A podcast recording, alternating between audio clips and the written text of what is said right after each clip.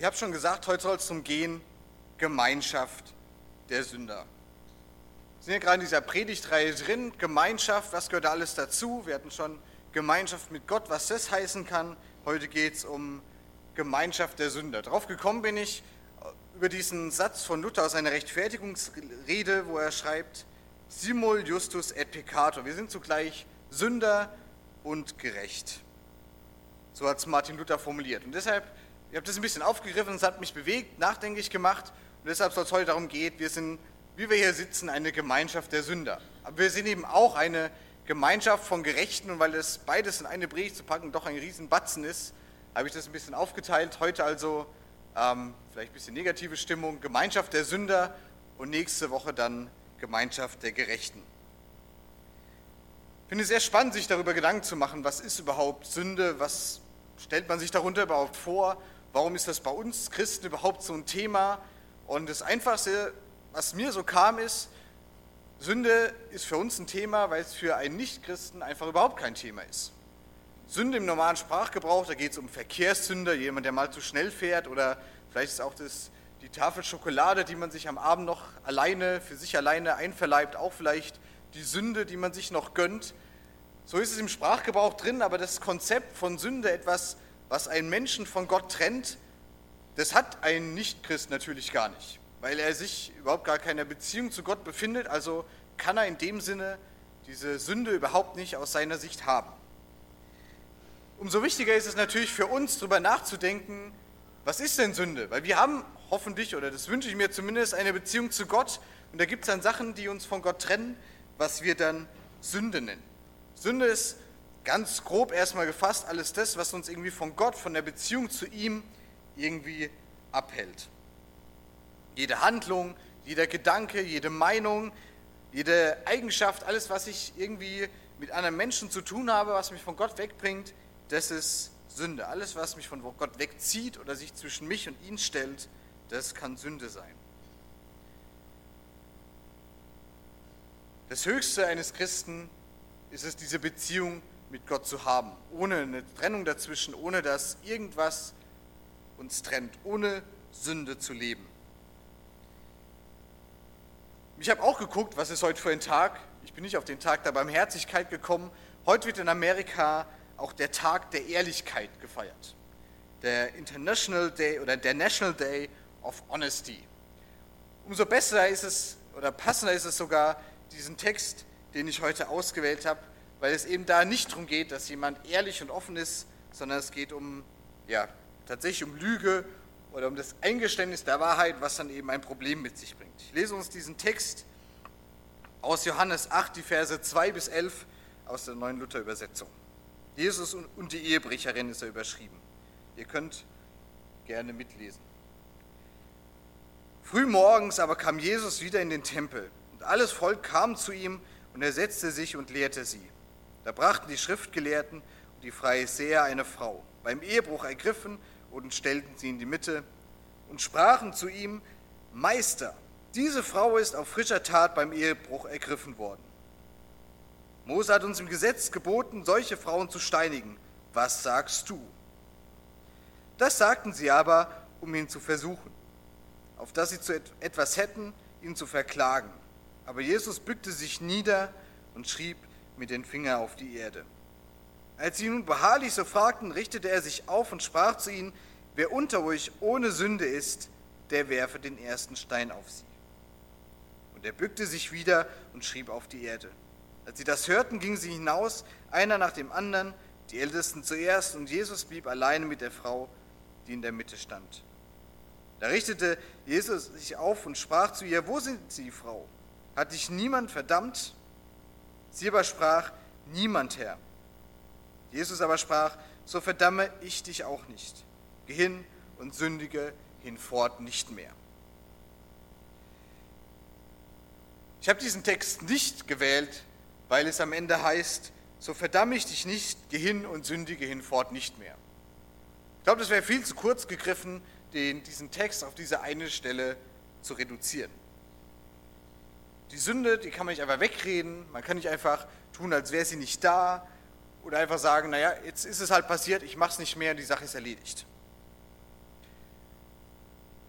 Dieser Text kam mir sehr früh in der Überlegung für uns als Gemeinschaft, als Sünder. Man könnte über sehr viele Aspekte reden. Wie geht Jesus da mit dieser Ehebrecherin, mit dieser Sünderin um? Wie verhält sie sich? Was ist ihr Anliegen?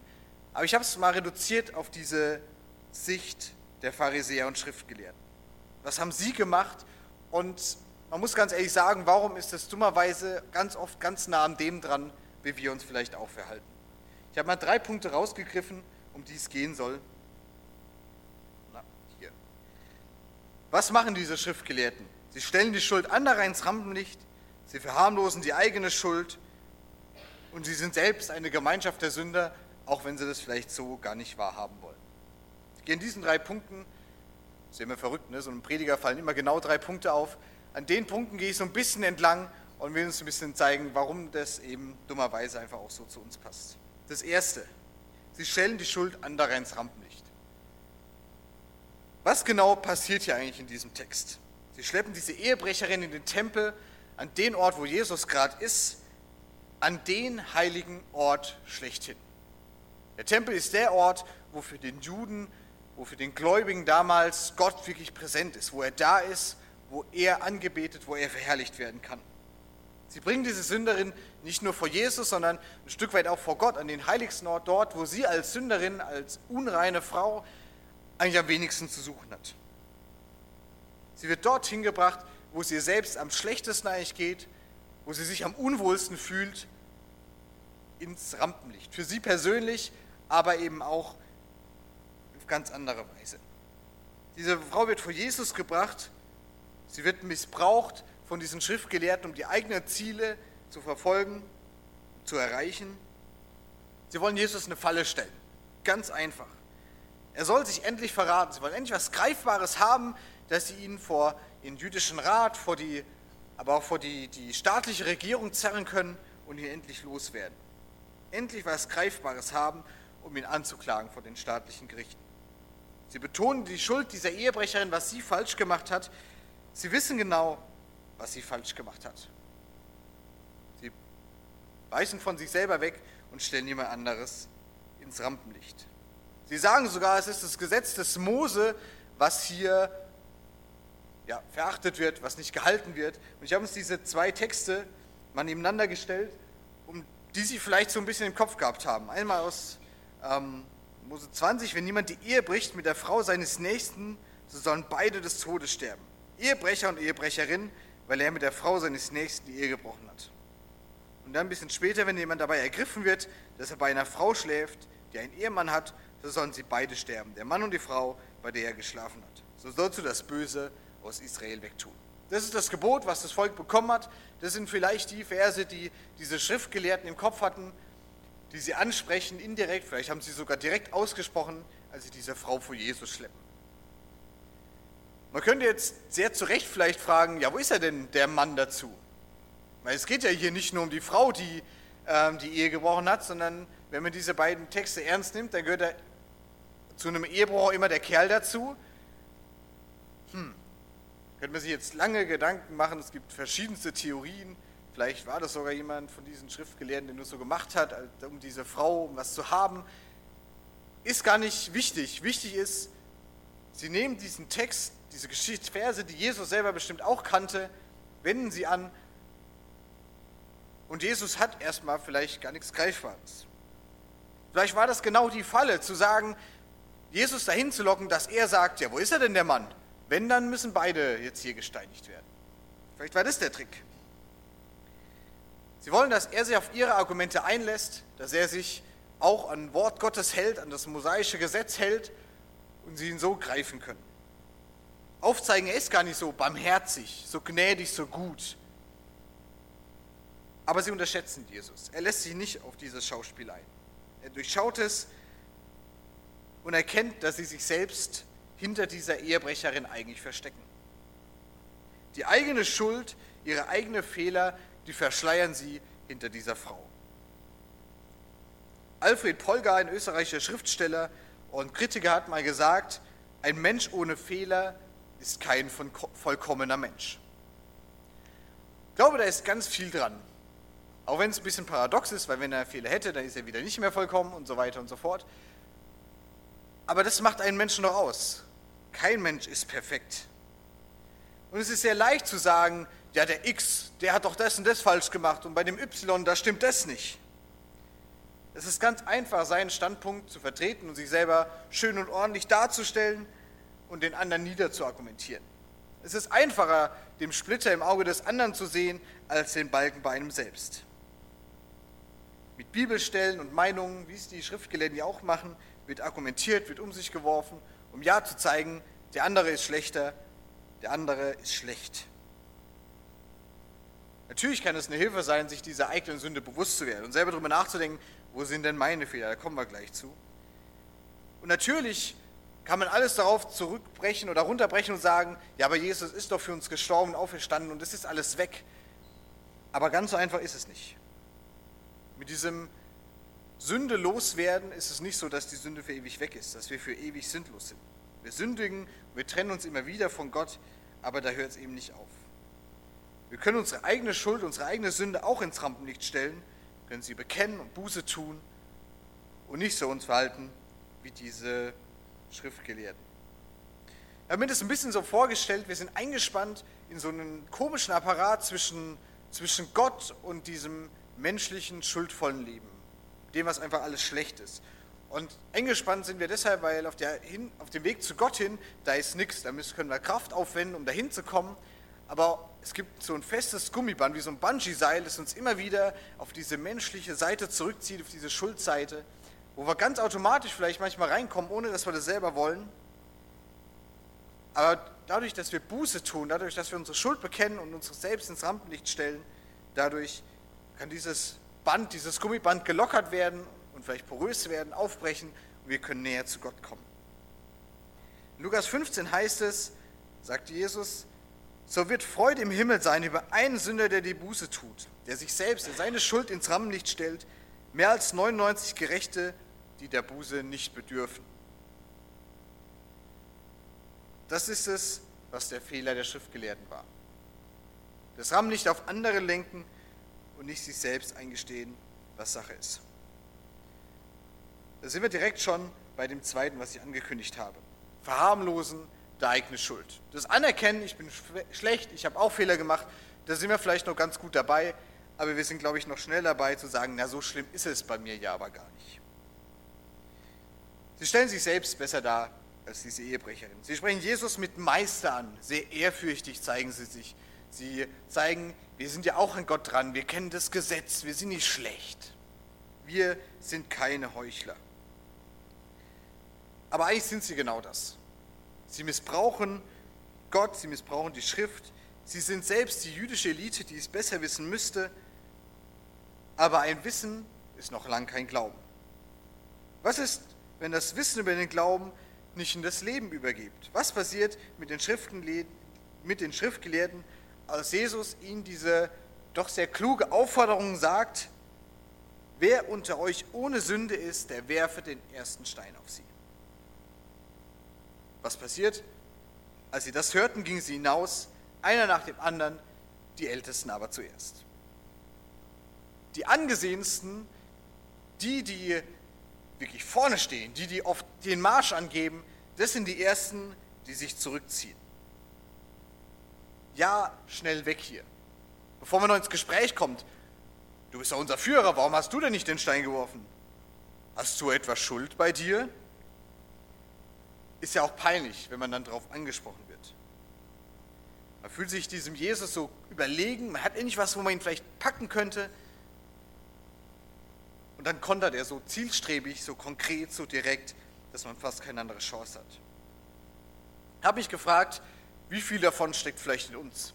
Dass wir manchmal genauso so heilig tun, so gut tun, so ehrfürchtig sind, so gläubig sind. Und wenn es darauf ankommt, machen wir uns doch auch aus dem Staub. Ich glaube, wir sind sehr, sehr schnell dabei, unsere eigene Schuld gering zu schätzen. Zu sagen, so schlimm war es ja vielleicht gar nicht. Die anderen sind viel schlimmer. Ich bin ja kein Mörder. Es gibt ja Mörder. Es gibt Leute, die, die sich in die Bomben irgendwo platzieren, um Busse in die Luft zu sprengen und sonst was. Und so schlimm bin ich ja gar nicht. Ich bin ja harmlos. Das bisschen, was ich vielleicht lüge oder jemanden bescheiße oder sonst was mache, das ist ja gar nicht so schlimm. Und ich würde mir wünschen, dass dass wir uns so ein bisschen einen Schritt weiter sind als diese Schriftgelehrten. Dass wir uns nicht, wenn unsere Schuld, die jeder vielleicht persönlich hat, aber auch die wir als Gemeinde irgendwie haben, ich glaube nicht, dass wir perfekt sind, dass wir uns das eingestehen und dass wir uns als Gemeinschaft der Sünder verstehen. Dass wir uns eingestehen, ich bin sündig geworden und es wird wieder passieren, da komme ich nicht drum rum. Meinem Sitznachbar geht es vielleicht gerade genauso. Und den Kindern, die jetzt in der Gruppenstunde sehen, denen geht es vielleicht genauso. Und den Besuchern unserer Hauskreise geht es genauso. Und unserer Gemeindeleitung und dem Pastor, denen geht es doch allen so.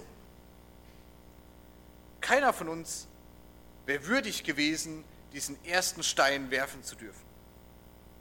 Keiner von uns hätte es machen dürfen. Und genau das ist der Grund, warum diese Schriftgelehrten auch gehen. Sie merken, ich kann das nicht, ich darf das nicht. Wenn ich selber zu mir ehrlich bin, habe ich keine Chance. Deshalb müssen wir einen Schritt weiter sein als diese Schriftgelehrten und uns fragen, nicht zurückziehen und sagen, das ist dumm gelaufen, neuer Versuch, sondern wir müssen uns fragen, wie gehe ich verantwortungsvoll damit um, dass ich wieder sündige? Habe ich jemanden, dem ich mich anvertrauen kann, mit dem ich darüber reden kann, zu dem ich ehrlich sein kann und sagen darf, was mich bedrückt? Ein Freund, eine Freundin, ein Partner, zu dem ich sagen kann, hey, da habe ich ein Problem. Hilf mir dabei. Frag nach, was ist los? Und bin ich auch offen dafür? Darf jemand, gibt es jemanden in meinem Leben, der bei mir ansprechen darf, was ich für Mist mache, was blöd ist, wo ich sündige, wo jemand, der mich zurechtweisen darf? Habe ich jemanden, der bei mir die Probleme ansprechen darf? So drüber nachgedacht und mir sehr schnell ein Text aus Matthäus aufgefallen, Matthäus 18. Da gibt es eine sehr konkrete Anweisung. Ich habe bisher das sehr selten erlebt. Egal ob hier in anderen Gemeinden oder selbst als ich in Tabor studiert habe, das wurde sehr selten gelebt. Will uns diesen Text mal vorlesen und vielleicht sogar wieder ins Gedächtnis rufen. Sündigt aber dein Bruder, so geh hin und weise ihn zurecht zwischen dir und ihm allein. Kein Rampenlicht, kein groß rausstellen. Hört auf dich, so hast du einen Bruder gewonnen, dann ist alles super und gut. Hört er nicht auf dich, so nimm noch ein oder zwei zu dir, damit jede Sache durch zwei oder drei Zunge im Mund bestätigt werde. Also nicht selber hingehen und sagen, ich habe was gemerkt, sondern dann, wenn er sagt, na, ist gar nicht so, andere Leute, die das auch bemerkt haben, sagen, mitnehmen und sagen, hey, uns ist es auch aufgefallen, denkt da mal drüber nach. Hört er nicht, hört er auf die nicht, so sage es der Gemeinde, und dann wird es sehr hart, hört er auf die Gemeinde nicht, so sei er für dich wie ein Heide und Zöllner. Dann soll er weg, dann soll er nichts mehr damit zu tun haben.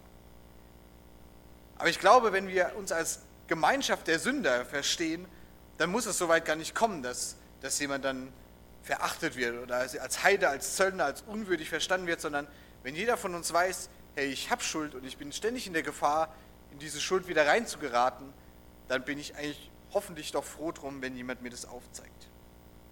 Eines dürfen wir nämlich sicher wissen, Gott vergibt uns unsere Schuld. Wenn wir zu ihm umkehren, wenn wir unsere Schuld bekennen, wenn wir Buße tun. Das ist wahre Vergebung und das ist göttliche Gnade. Gott hört unsere Gebete und darin können wir ihm unsere Schuld bekennen. Da muss vielleicht gar kein anderer dabei sein, können für seine Vergebung danken, die er uns schon zugesprochen hat. Und wenn wir jemanden haben, dem wir uns anvertraut haben, der von diesem Problem weiß, dann darf auch derjenige uns diese Vergebung zusprechen. Ja, wir sind eine Gemeinschaft von Sündern, aber wir haben auch einen Gott der Vergebung und einen Gott der Gnade. Da kommen wir schon zum letzten Text. Sie sind, diese Schriftgelehrten, eine Gemeinschaft der Sünder. Es ist so, dass Jesus sagt, wer von euch ohne Sünde ist, der werfe den ersten Stein auf sie. Aber keiner wirft. Kein einziger traut sich. Es gibt diesen Witz, vielleicht kennt ihr den auch, in uralte Kamelle. Jesus steht da mit dieser Ehebrecherin und er äh, sagt genau diese Szene und er sagt zu ihnen, wer von euch ohne Sünde ist, der werfe den ersten Stein. Und dann kommt ein Stein geflogen und Jesus guckt in die Menge und ruft, ach Mama, musste das jetzt wieder sein. Katholischer Witz, ne? die Maria, die als sündlos angesehen wird. Aber so ist es hier nicht. Es ist nicht so, dass irgendeiner sich doch traut oder sagt, ich bin ja sündlos und los geht's, jetzt geben wir es dieser Frau. Kein einziger traut sich. Nicht, weil, weil der Gruppenzwang zu groß ist, sondern ich gehe einfach davon aus, weil sie sich eingestanden haben. Nein, keiner von uns ist ohne Schuld. Und Jesus macht es auch hier sehr geschickt. So wie sie auf das mosaische Gesetz zurückgreifen, so macht es auch er.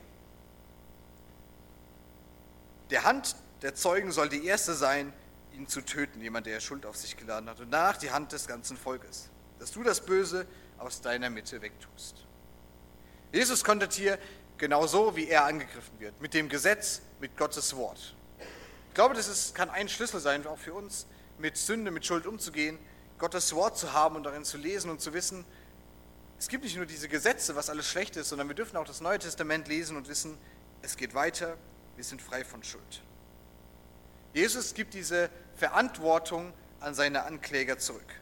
Er stellt jeden Einzelnen wie vor einen Spiegel und sagt, dann werf du deinen ersten Stein. Wenn du dich an das Gesetz hältst, dann tu es. Es als, ist, als würde er jeden direkt fragen, gibt es nicht auch einen Grund, dass wir dich steinigen sollten? Bist du denn nicht genauso schuldig?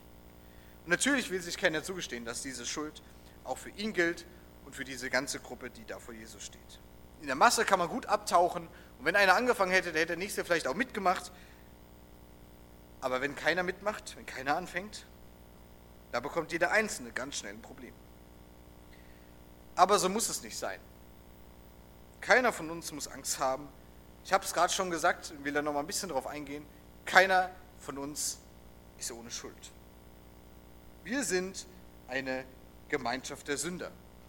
Vielleicht treffen diese Punkte ganz oft genauso auf uns zu, dass wir sagen, naja, der andere, der ist doch mehr Sünder als ich. Von außen ist es vielleicht gar nicht so sichtbar, wie, wie jeder Einzelne ausschaut, was in jedem Einzelnen drinsteckt, welche Sünde er vielleicht hat, die er mit sich rumschleppt. Aber ich will das nochmal betonen, wir sind eine Gemeinschaft für Sünder und ich will nicht mit dem Mikrofon rumgehen und jeden fragen, was hast du Falsches gemacht. Das wäre genau das Falsche wieder, wieder das ins Rampenlicht stellen. Aber will uns das bewusst machen, keiner von uns hat da, ist da außen vor, wenn wir Gemeinschaft von Sündern sind. Ich glaube nicht, dass da jemand sagt, oh Mist, ich bin doch ohne Schuld, ohne Sünde, jetzt gehöre ich nicht dazu. Ich glaube nicht, dass es so ist. Auch von außen, da sieht man das vielleicht gar nicht. Von außen da kann man sich schön rausputzen. Ich habe extra heute meinen Hochzeitsanzug angezogen, mein gutes Hemd. Ich sehe gut aus, habe extra heute Morgen mal den Bart rasiert, die Haare schön gemacht, die guten Schuhe angezogen. Sieht gut aus. Die Agnes hat mich sogar äh, beglückwünscht zu meinem guten Aussehen heute Morgen. Aber was drunter ist, das sieht keiner. Keiner gesehen, was drunter ist. Dass auch ich Probleme habe, dass ich auch Schuld habe, dass drunter so ein kaputtes, zerrissenes Ding ist, mit Sünde drauf. Das sieht keiner. Schönes Hemdchen an, Anzug drüber. Aber auch ich schließe mich damit ein.